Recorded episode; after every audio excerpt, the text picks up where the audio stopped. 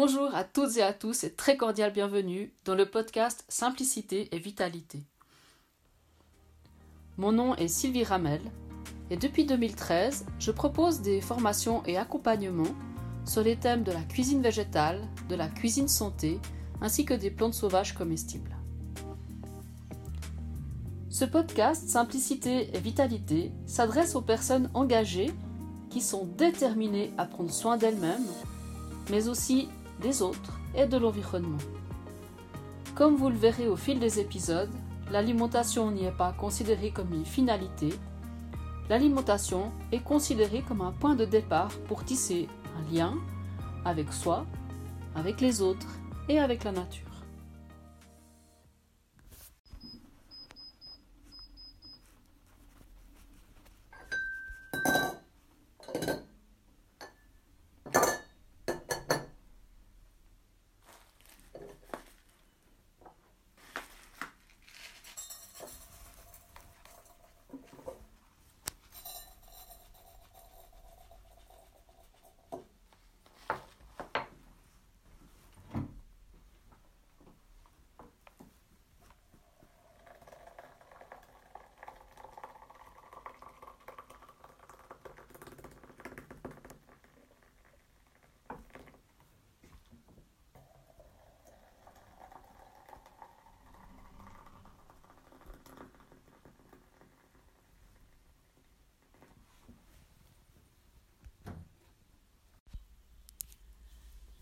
Bonjour à toutes et à tous. Très cordial bienvenue dans ce nouvel épisode du podcast Simplicité et Vitalité. Aujourd'hui, j'ai le grand plaisir d'avoir une invitée, Véronique Moser. Bonjour. Bonjour Véronique, merci de m'accueillir dans ton cabinet de Kintsugido. Absolument, oui, qui est un bel espace. Exactement, euh, un espace qui est dédié à la créativité, à l'art-thérapie et à la pratique du kintsugi. Est-ce que tu veux peut-être nous en dire quelques mots avant que l'on commence? Alors le kintsugi, c'est un art traditionnel japonais de réparation de la céramique afin de pouvoir utiliser les objets, réutiliser les objets cassés. Et on peut y mettre de l'or, de l'argent ou, même ne rien mettre du tout, laisser noir ou rouge pour pouvoir réutiliser euh, le bol, l'assiette qui avait été cassée. D'accord. D'ailleurs, j'en vois ici, nous sommes dans une pièce euh, où il y a un certain nombre de ces objets que tu as réparés Justement, d'ailleurs, certains avec de l'or et d'autres apparemment avec d'autres matériaux.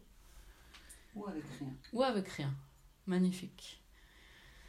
Donc, en fait, on va revenir au fil de ces épisodes sur le Kintsugido, mais de manière détournée. En fait, euh, dans un premier temps, j'ai proposé que l'on se concentre sur une approche plutôt cérémoniale du thé, de la préparation du thé. Et en fait, ce qu'on va faire avec Véronique, c'est qu'on va vous inviter à prendre maintenant quelques instants, vous mettez si nécessaire le podcast sur pause et vous allez vous chercher votre thé préféré ou votre tisane. Par exemple, nous allons préparer aujourd'hui euh, de notre côté de la verveine citronnée. Donc vous allez vous chercher une plante fraîche au jardin, de la tisane dans vos armoires, du thé, comme il vous plaira, et vous allez mettre un peu d'eau à cuire comme nous allons le faire immédiatement avec Véronique. C'est parti.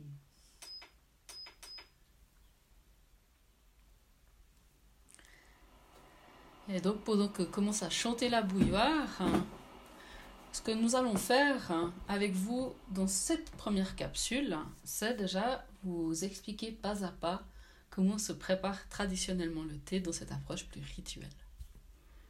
Alors, en Chine et au Vietnam, on utilise le gong fu cha, cha qui veut dire le thé, mhm. qui est une cérémonie qui permet de découvrir le thé par le nez d'abord, par le toucher et ensuite de le goûter. D'accord. Il y a différentes manières de le faire. Ici, ce que je propose, c'est d'utiliser un zong ou un gaiwan. C'est en fait une sorte de petit bol qui a un couvercle qui ferme pas bien. Et c'est super important qu'il ferme pas bien. Pourquoi? Parce qu'en fait, ça va permettre de filtrer le thé tout à l'heure quand on va se servir. D'accord. Donc il y a une petite sous-tasse, un zong ou un gaiwan et un petit bol pour pouvoir boire son thé. C'est tout petit tout ça, en fait. C'est tout petit, ouais, mais ça permet de se faire euh, une idée de ce qu'on va boire et de prendre le temps de l'infuser plusieurs fois d'ailleurs, pour pouvoir découvrir ce qui nous plaît. Et c'est une manière très intéressante de faire quand on ne connaît pas un thé, quand on ne connaît pas une tisane ou quoi que ce soit, pour pouvoir euh, ben, voir la quantité qu'on aimerait en mettre. Est-ce qu'on aime mieux quand il y a plus ou moins? Est-ce qu'on l'infuse une fois, trois fois? Euh, D'accord. Vraiment de s'amuser. C'est vraiment l'idée de s'amuser. Donc, ce que tu es en train de me dire, c'est que c'est aussi en petit format parce que c'est un peu pour essayer ou c'est quand même quelque chose que tu vas utiliser dans le quotidien? Ah non, tu peux l'utiliser dans le quotidien. Tu peux faire les deux. Ok. Et tu peux utiliser ça pour n'importe quel type de thé ou de tisane il n'y a pas de limite euh, Il n'y a pas de limite. Alors, euh, ça permet aussi de ne pas faire une théière. D'accord. C'est aussi ça. Mais moi, j'aime bien cette manière-là pour découvrir, essayer des trucs, euh, les températures, de goûter plusieurs fois. Euh, Oui, c'est vraiment un, un bon moyen de découvrir. D'accord. Et donc là, on va préparer la verveine citronnée. Donc ça veut dire que tu vas en disposer un peu dans ce. Donc c'est comme un petit bol. Je décris. Hein, c'est Ouais. de la porcelaine, de la céramique. Porcelaine, souvent. Porcelaine blanche, Ou, ou, euh, de la terre, mais c'est en général des terres, euh, ce qu'on appelle haute température des grès. Donc, porcelaine, c'est bien. D'accord. Donc en fait, c'est comme un petit bol. Ça fait quoi comme contenance? À peu près un décilitre, quelque Ouais, chose comme ça? Un déci. ouais. Ouais. Donc euh, là, Véronique est en train de plonger sa main dans un sachet de verveine citronnée sèche. Et puis, t'en mets là pour l'instant déjà deux pincées. hein. Ouais, je pense que je vais mettre comme ça. Ça fait quoi Un tiers du, du volume? Alors ça, ça va dépendre un petit peu si c'est du thé ou de la tisane. La tisane, on peut Oui. en mettre plus. Le thé, on en met moins. Oui. Après, bah, c'est justement l'outil qui va permettre de- d'essayer. Il faut s'essayer à la maison, mettre une cuillère, deux cuillères, trois cuillères, puis voir si c'est trop fort, pas assez fort. Donc ce que tu es en train de me dire, c'est que t'as pas une recette toute faite, que je vais devoir faire mes expériences. Ouais, Ah, mais ça, m'intéresse. c'est surtout tu vas pouvoir t'amuser, c'est ça qui est bien. Donc là, bon, on va, on va tester cette, cette formule. Et puis j'imagine que pour le thé, tu mettrais à peu près une, une pincée, pas, pas beaucoup plus en fait. Euh, Peut-être une cuillère à café une cuillère, Une cuillère à café, faut pas hésiter le thé à en mettre assez. On a tendance chez nous à en mettre pas assez. Mais si on veut l'infuser plusieurs fois, Oui. c'est bien d'en mettre assez. Et puis en général, un thé, on laisse infuser d'abord une minute. Mhm. La deuxième infusion, on fait un peu moins, 30 secondes. Et puis Mhm. la troisième, 40. Puis après, on peut aller jusqu'à 5, 7 fois. J'ai eu des thés au jasmin que j'ai infusé 8 Jusqu'à fois. Ah ouais, 7 ou 8 fois. Bon, quand tu dis assez, ça fait penser à quand je donne des cours de cuisine puis que je dis vous mettez un peu. Alors, assez, ça peut aller justement jusqu'à peut-être pas un tiers, peut-être un cinquième du volume dans lequel tu vas mettre de l'eau chaude. ou- Si c'est du thé, Oui. Si c'est un oolong, par exemple, souvent les oolongs sont des, sont des feuilles qui sont roulées. Mhm. Donc, euh, tu en mettras moins parce qu'une fois que la feuille, ça sera déroulé, ça prend vraiment tout, ce, tout le volume. D'accord. Si c'est des feuilles toutes fines, séchées, enfin voilà, je- je- c'est compliqué C'est pour quand moi. même variable. Ouais. Ok. Bon, on va déjà faire nos essais et puis euh, on La viendra jouer les verveine, perfectionnistes une non. autre fois. Mais la verveine séchée, là, j'ai mis un tiers du, D'accord. du bol. Ça marche. Et puis là, tu sors un chronomètre ou un sablier. Non, pas vraiment. hein. Alors moi, ce que j'ai fait, j'ai compté combien de respirations il me fallait pour une minute. Hmm. Et je sais qu'il m'en faut neuf. Donc en fait, elle va plus rien dire pendant neuf respirations. Maintenant, une tisane, on peut aussi laisser plus longtemps. Ça, c'est vraiment à choisir. Et puis, on peut utiliser le couvercle pour euh, mélanger un peu les herbes de façon à ce qu'elles trempent toutes vraiment dans l'eau. D'accord. Comme ça, ça t'évite de sortir une cuillère. euh, Absolument. je- je- Métallique, parce que le thé n'aime pas le métal en réalité. D'accord, même l'inox en fait, Rien. rien du tout. Donc là, Véronique est comme ça tranquillement posée à remuer les feuilles de verveine dans ce petit bol euh, à peu près d'un décilitre hein, qui était rempli d'eau chaude. Tu as fait chauffer à À 100 degrés à pour 100 une degrés. tisane. à peu ouais, près, ouais. Donc plutôt que d'être en train de s'agiter à chercher une cuillère, elle est là posée tranquille à, à remuer tout doucement les feuilles de verveine. Elle ne dit plus rien parce qu'elle compte ses respirations. Bon, je pense qu'on arrive gentiment à la minute. Ce qui fait que c'est quand même une infusion bien plus courte que ce que je ferais, puisque moi, je vais tendance à partir dans la plupart des cas pour les plantes sur 10 minutes.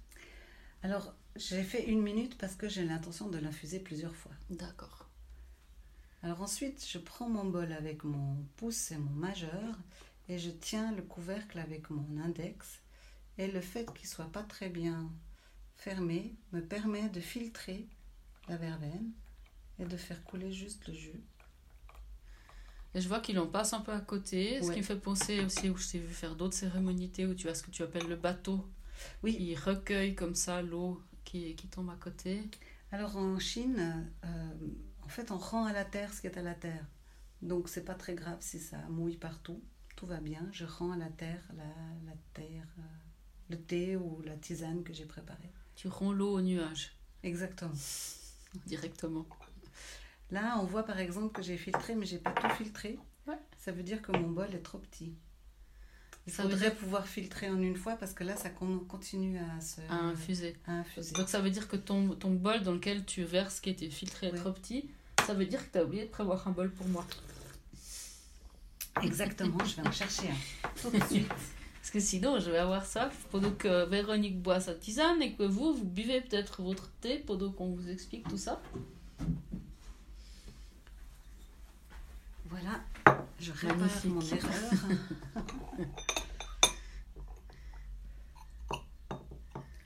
Magnifique. hein. Mais tu vois, la- l'infusion, elle est plus foncée la tienne. elle est déjà plus foncée, elle a peut-être deux minutes au lieu d'une. On a cette bonne odeur de citron qui vient en plus. hein. Alors, Et- santé alors, santé. Et je vais faire comme Véronique, je vais Faire du faire bruit. beaucoup de bruit. Ça, c'est super important de faire du bruit. En fait, essaye de la boire sans faire de bruit. Déjà, je me brûle un peu les lèvres. hein. Ouais. Alors c'est ça, c'est le... quand on fait du bruit, ça veut dire qu'on ramène de l'air dans notre bouchée. Non seulement on refroidit la bouchée, mais on fait passer tous les arômes dans notre nez. Puis c'est le nez qui nous donne les goûts. Et la bouche, la langue nous donne juste acide, salé, sucré, amer, astringent, umami. D'accord. Si tu fais sans faire de bruit, sans aspirer d'air, tu verras que ça n'a pas de goût. Tu peux même essayer de le faire en bouchant ton nez, et tu verras que ça n'a absolument aucun goût. Donc ça, vraiment, je vous invite, pendant que vous nous écoutez, à faire cet, eff- cet essai C'est de l'eau chaude. de vous boucher le nez. Et donc, je pense qu'il y aurait un peu trois choses à faire. C'est boire en se bouchant le nez, Ouais. sans faire de bruit. Ou tu peux même faire du bruit, tu verras que tu sentiras rien. Effectivement, c'est de l'eau chaude. Et là aussi, une petite saveur citronnée, ben, un peu Oui, l'acide parce que t'as euh, sur la, la Ouais. papille. Mais... Je vous invite vraiment à faire cette expérience, c'est super intéressant. Ouais.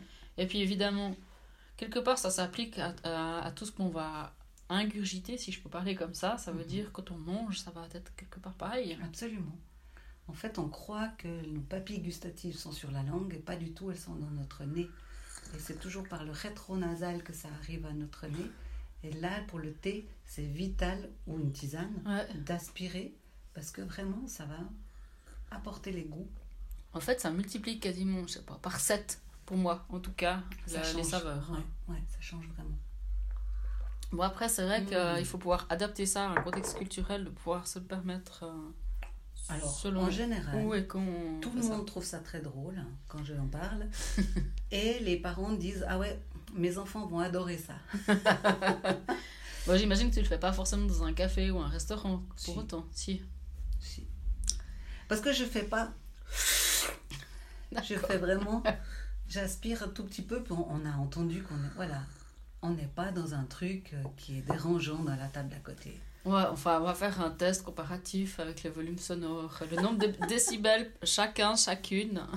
Envoyez ça sur euh, écoutemontée.com. Et puis, ce que je trouve très intéressant dans ce, dans ce euh, dispositif, hein, qui est donc de trois morceaux, de trois pièces, hein, donc tu as une sous-tasse, un bol et un couvercle, Mhm. c'est que la sous-tasse représente la terre, Ouais. Le bol représente l'humain, mais ça, c'est donc vraiment la symbolique en général. Le bol, c'est l'humain. D'accord. En général, je veux dire, dans, dans plein de, de Oui. cultures différentes. euh, Ouais, vraiment. Le bol, c'est le, c'est l'humain, c'est la, ça peut aussi être sa connaissance et tout ça, mais en tout cas, euh, Mm. c'est vraiment, euh, c'est vraiment ça. Et puis la, la troisième, le couvercle, c'est le ciel d'éternité. waouh. Puis j'aime bien cette idée-là. Waouh, c'est magnifique. C'est beau, hein C'est intéressant quand même d'avoir une représentation comme ça où finalement c'est d'une grande simplicité, banalité, selon comment on regarde la chose. Et puis, on, on, modifie un peu le regard, finalement, on arrive à une vision que je dirais cosmologique de, de l'action de boire son thé ou sa tisane. Et puis, dans cette manière-là, qui est donc avec le Zong, c'est souvent relié à la philosophie du Tao, qui est de vivre l'instant présent. Parce que ce moment-là, quoi que je fasse, je pourrai jamais le revivre. Même si je me refais cette tisane, même si on est de nouveau ensemble, même si on est ici, mhm. ce moment sera plus jamais le même. Mhm. Donc, comment je peux faire pour avoir le meilleur du thé ou de la tisane pour m'offrir ce moment-là? J'aime beaucoup cette, euh, mhm. philosophie. C'est magnifique. Hein. On y va pour la deuxième? On y va pour la deuxième. Et si vous avez l'occasion de, de, faire aussi cette expérience des infusions multiples, successives, c'est vraiment intéressant aussi de, de souvenirs que j'ai de, de dégustation de thé comme ça avec toi, de cette manière-là. C'est aussi d'explorer finalement jusqu'où va l'essence d'un thé ou d'une plante. Mmh. Mmh. comment se, se modifie aussi les parfums, les arômes, euh, les sensations en bouche aussi. Parce que forcément, nous, notre palais non plus ne perçoit pas ces mêmes, ces mêmes molécules ne sont pas perçues de la même manière au début et à la fin, puisque tu parlais aussi de cet instant, d'être dans le moment présent. Évidemment que nous-mêmes aussi, on n'est plus, on n'est plus, la même, qu'il y a cinq minutes. La température de ma bouilloire est plus la même. Mhm. Euh, le temps d'infusion va plus être le même. La température de mon zong n'est plus le même. Enfin, tout a mm. changé de toute façon. Et c'est intéressant de, se dire, on s'arrête. On s'arrête sans s'arrêter en fait. On prend du temps, mais en fait le temps continue à filer et les choses continuent à évoluer. Et on est sur le, juste dans la même, euh, le même flot, le même rythme, le même, euh, je sais pas, euh, courant de, mm-hmm. de, la rivière. Bien ça. Mm-hmm. Ce que je trouve intéressant, c'est que cette approche qui, à mon avis, doit pouvoir être appliquée aussi au café. Parce qu'on avait des fois des discussions où mhm. Faisait un peu la dichotomie entre le thé et le café. Il y a moyen quand même de boire le café autrement qu'en capsule, en prenant le temps aussi de même de s'instaurer soi-même des rituels, etc. Si c'est le café qui, qui, parle le plus. Je trouve intéressant cette, cette notion de se réapproprier ce temps-là qu'on s'accorde à cette préparation. Et puis, c'est une bonne excuse pour prendre du temps. Parce qu'on a toujours un petit peu de la peine à se dire je prends du temps pour moi. Donc, je prépare du thé. Et ça, ça prend du temps. Ou je prépare un café avec une cafetière italienne. Et ça, ça prend du temps. Moi, je peux pas faire autre chose. quoi. C'est pas de ma faute. C'est la cafetière italienne qui, est, qui prend son temps. Ou moi qui euh, dois infuser mon, ma tisane. Et ça prend un certain temps. Donc, j'aime bien, j'aime bien cette idée de, de voilà, d'avoir une bonne excuse. Des fois, on a besoin de ça même si c'est pas idéal, mais oui, des fois on a besoin de ça, d'avoir une bonne excuse pour. Euh, bon, je confesse des fois faire du thé et puis poser ma, ma tasse de thé à côté de, de mon ordinateur ou de mon travail. Hein, et de pas m'asseoir pour boire mon thé, mais quand je fais ça, c'est pas la même expérience que quand ah vraiment je m'assieds et je fais uniquement que de boire mon thé. Et puis en même temps, euh, ben, la vie elle est ce qu'elle est et on a besoin d'avoir un bon thé aussi quand on bosse. Mm. Et c'est possible. Merci. T'as vu, la, la, la, robe, elle est belle, elle est un tout petit peu plus verte là maintenant qu'avant. Oui, et puis c'est un peu plus herbacé. Là maintenant, il y a un peu moins le citron qui. Oui, tu peux, tu peux sentir dans le couvercle de la, du zong si tu veux. Ah ouais, là on est vraiment sur le côté herbacé de cette verveine citronnée. Mm. Mais il y a encore un petit citron. Petit citron léger, comme un peu. Euh, comme si on avait juste écrasé un pépin de citron. Ouais, euh. ouais. un petit zeste. ouais. Oui, je, trouve toujours très intéressant. C'est la première fois que je déguste une verveine en zong. je trouve ça vraiment très intéressant parce qu'en fait, ça, parfois on infuse qu'une fois puis après on jette. Oui.